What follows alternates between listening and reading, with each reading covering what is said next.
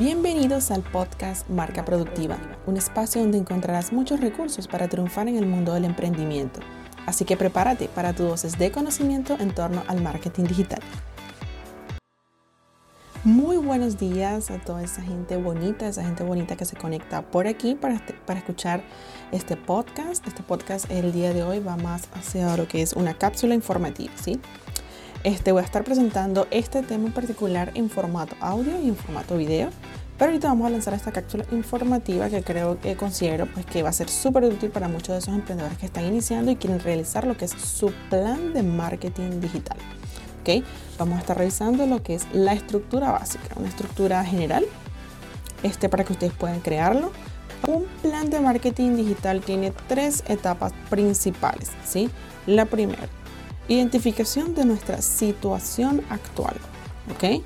Este, eso trae como consecuencia otras subtapas, pero bueno, vamos a ver las tres principales. Sería situación actual, lo que es la parte del plan y lo que es la parte de planificación y presupuesto. ¿Ok? Hablando de la parte inicial, que sería la situación actual, tenemos, se divide en dos subetapas, auditoría y análisis y establecimiento de lo que son los objetivos. ¿Ok? En la parte de auditoría y análisis tenemos, primero sería nuestro modelo de negocio, ¿sí? Nuestro proyecto tiene que tener o estar bajo un modelo, bien sea modelo de Canvas o cualquier otro que nosotros querramos implementar, pero la idea es que tengamos bien claro, una estructura clara de cómo va a funcionar nuestro negocio para poder lograr cada uno de los objetivos que tengamos planteado o que vayamos a plantear en la siguiente etapa, ¿sí? Lo otro, vamos a realizar una auditoría interna y externa. Cuando me refiero a interna es decir hacia nosotros mismos y cuando, cuando yo digo externa es hacia nuestra competencia. ¿Ok? Esa auditoría va a comprender hacia nuestra página web. Si no tenemos página web, puede ser perfil de Instagram, perfil de TikTok, perfil este, en nuestra página en Facebook. Es decir, cuál es la cara que nosotros tenemos hacia el público, bien sea un negocio local, que eso también lo podemos analizar. El SEO es el segundo aspecto que vamos a analizar. Es decir, cómo estamos posicionados nosotros, ¿sí? En una lista grande de competidores, ¿verdad? ¿En qué punto estamos nosotros? Y cómo estamos atacando nosotros eso en las redes sociales. Bueno, que es mayormente donde deberíamos tener presencia, ¿sí? Para conseguir nuevos clientes potenciales. Lo otro, vamos a evaluar nuestra estrategia de contenido. Si estamos realmente aportando valor y si realmente bajo una estructura, ¿sí? Para conseguir algo. No es solo lanzar este post con contenido solo por hacerlo. ¿sí? La idea es tener claro qué es lo que queremos lograr, bien sea a corto o a largo plazo, pero la idea es tener un, objetivo claro. Vamos a verificar también nuestra competencia en Google. ¿ok? Este, hay varias páginas que les puedo dar, se las voy a dejar en la descripción, de manera que ustedes se comparen ¿sí? con respecto a su competencia. Estrategia en redes sociales, bien sea estrategia de videos, estrategia de este podcast, que en este caso como el que estoy haciendo yo, estrategias del contenido como hablamos anteriormente y qué, voy a, qué tipo de información voy a colocar, por ejemplo, en historias de Instagram. Todo eso lo podemos analizar o lo debemos analizar en esta parte de auditoría. ¿Ok? Es lo otro, el otro punto, email marketing. No todo el mundo lo aplica, pero es súper útil. No tienen idea la cantidad de clientes que están perdiendo nada más por el hecho de no realizar email marketing.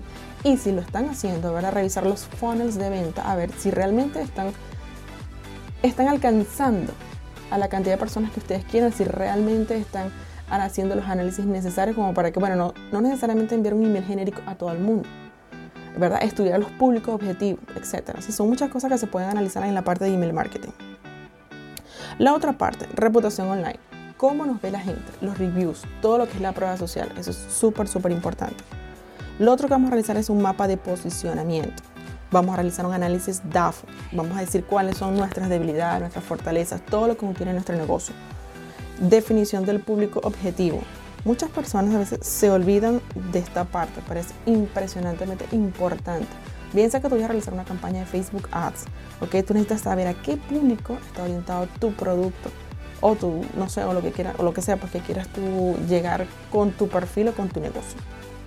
Ok, eso por ese lado, nada más la parte de auditoría. Ahora vamos con los objetivos. Aquí es súper sencillo, súper rápido. Vamos a ver elección de qué canales en los cuales queremos hacer presencia. Bien sea, mira, yo quiero tener un canal de YouTube, entonces, ok, mis objetivos son, por ejemplo, en estos dos meses yo quiero llegar a los mil suscriptores, por decir algo. O sea, es decir, tenemos que tener muy, muy claro los objetivos, ¿sí? Y obviamente determinación, ¿ok? Estos van bajo el modelo que llaman SMART, ¿sí? Este, deben, deben, tener, eh, deben ser medibles, deben tener, un, eh, por ejemplo, vamos a A darles un ejemplo. Este, a mí me gustaría tener este, 2.500 suscriptores eh, para la parte de email marketing para, por ejemplo, diciembre del 2020. Eso es un objetivo, ¿sí? Lo puedo medir a través de son lo que son los KPIs, ¿sí? que lo vamos a ver en otro apartado, en el, la siguiente etapa de nuestro plan de marketing. Ok, una vez terminados estos dos puntos, vamos al plan directamente. Este plan se divide en tres etapas audiencia, estrategias, tácticas, ¿verdad? Eso como primer punto. Segundo, KPIs y métricas, porque necesito medir lo que estoy haciendo. Y tercero, plan de contingencia. En la parte de audiencia tenemos estrategias, tácticas, ¿verdad? Y audiencia. Vamos a elegir estrategia de, de contenidos, ¿ok? Vamos a realizar una estrategia de social media. Vamos a realizar estrategias de SEO, estrategias de email marketing y estrategias de Google AdWords. A veces la gente este, se olvida de utilizar a Google AdWords es decir publicidad en Google, ¿ok? Si bien es cierto que las ganancias no son muchas, pues pueden colaborar, ¿ok? Pero la idea es no olvidarnos de esa parte porque muchas veces dejamos de monetizar y de ganar algo solo por no probar este pequeño detalle que se olvidan muchas, muchas personas. Ok, la siguiente parte serían KPIs y métricas. Hay diferentes tipos de KPIs o muchas formas de los cuales podemos medir lo que hacemos, ¿ok? Pero lo más importante, la clasificación de los KPIs generales serían KPIs de ventas, KPIs de redes sociales, KPIs de retail, KPIs de logística, KPIs de producción, KPIs financieros y KPIs de marketing digital. ¿Ok? La tercera parte, plan de contingencia. Nuestro plan de contingencia debe cubrir tres puntos principales. Debemos tener un escenario optimista, que como todo nos está yendo súper, súper bien, ¿ok? Pero no solo súper bien, sino que supera las expectativas, ¿ok? Debemos tener un escenario realista, es decir, mira, estamos bien, estamos según lo esperado, ¿ok? Y tenemos que tener a la mano y listo un escenario pesimista, esto es uno de los más importantes que no pueden fallar.